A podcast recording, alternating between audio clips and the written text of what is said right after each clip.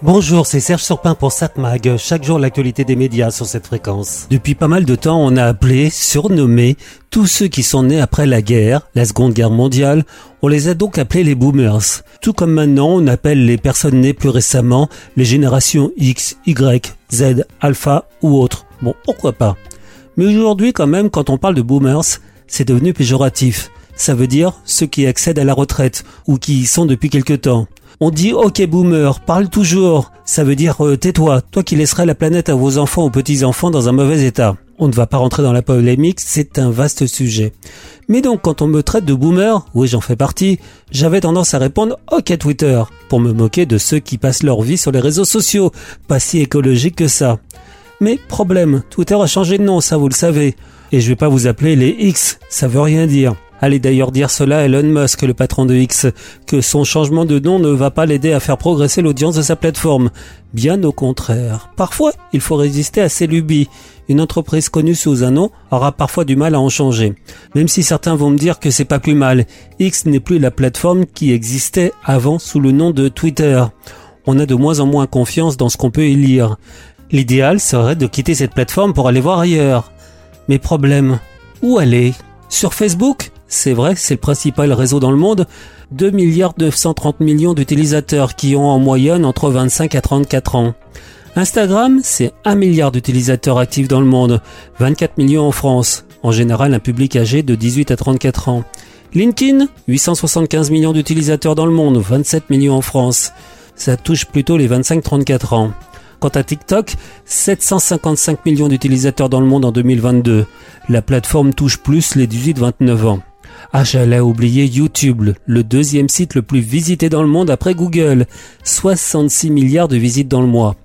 Quant à X, donc ex-Twitter, c'est seulement 238 millions d'utilisateurs dans le monde, en majorité les 25-34 ans. Entre parenthèses, il y a environ 4,7 milliards de personnes qui utilisent les réseaux sociaux dans le monde. Ça veut dire 93% des internautes d'ailleurs qui sont présents sur les réseaux sociaux. À noter qu'en France, en 2022, 62% de la population utilise les réseaux sociaux. Vous pensez que c'est beaucoup? Déjà, étonnamment, ce chiffre qui n'a pas cessé de progresser depuis, bah depuis que les réseaux sociaux existent, eh bien en 2022 il a baissé, et pas qu'un peu par rapport à 2021 où ce chiffre s'élevait à 67%, donc une baisse de 5 points. On peut trouver 150 raisons différentes pour expliquer cette baisse. Perte de confiance, certainement, vu le nombre de bêtises qu'on peut y lire. Cela dit, Rappelons-nous que les réseaux sociaux ont du bon, du très bon, quand on sait bien les utiliser. Mais il est vrai qu'il y a un manque de modération des messages postés. Ça coûte cher de modérer. Et en plus, ça rapporte de ne pas modérer. Ah oui, il y a plus de trafic.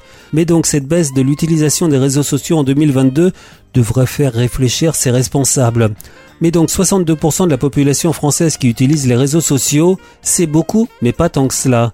En comparaison, 95% des Français lisent chaque mois une marque de presse. Ça c'est bien, que ce soit en version papier ou numérique. 95% c'est aussi la proportion de gens qui regardent la télévision chaque mois. Vous voyez, c'est quand même pas mal. La radio quant à elle, elle touche 70,6% des Français, donc plus que les 62% des Français qui utilisent les réseaux sociaux. Alors il est vrai que Twitter est un des réseaux dont on parle le plus, du fait de son fantasque patron et de toutes ces fake news qui y sont véhiculées. Maintenant, problème, chaque réseau a ses particularités et il est difficile de remplacer X, en tout cas pour les journalistes qui en ont fait une de leurs sources principales d'information. 7 Mag, l'actu des médias. Bon à voir à la télévision ce soir à 21h sur la TNT, sur TF1, série policière Vise le cœur, Maison hantée. France 2, envoyé spécial. Au sommaire ce soir, usurpation d'identité quand le quotidien vire au cauchemar.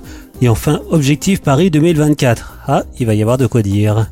Ça sera suivi à 23h par un complément d'enquête. Hamas, du sang et des armes. France 3, un téléfilm dramatique. On n'efface pas les souvenirs. France 5, un magazine science et technique. Dans les pas des mammouths géants. Arte, la série dramatique ou humoristique selon le cas.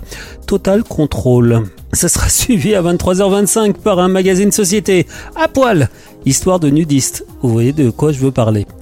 Mais j'aurais tendance à me dire que ce soir on a envie de changer d'air, on a envie de s'amuser, on a envie de se vider la tête. Alors je vous conseille de regarder ce soir M6 qui propose une comédie 30 jours max. Oui, bon, d'accord, ça vole pas haut, mais euh, oui, il faut changer d'air. Alors c'est une comédie de 2020 de Tarek Boudali avec Tarek Boudali, Philippe Lachaud, Julien Routy, Vanessa Guide, José Garcia, Marianne Chazelle. Euh, bah voilà, on a de quoi s'amuser. Le résumé, aux Olympiades des flics bon à rien, Ryan est la médaille d'or jusqu'au jour où son médecin lui annonce bah, qu'il n'a plus qu'un seul mois à vivre. Puisqu'il ne risque plus rien, il joue la carte du courage.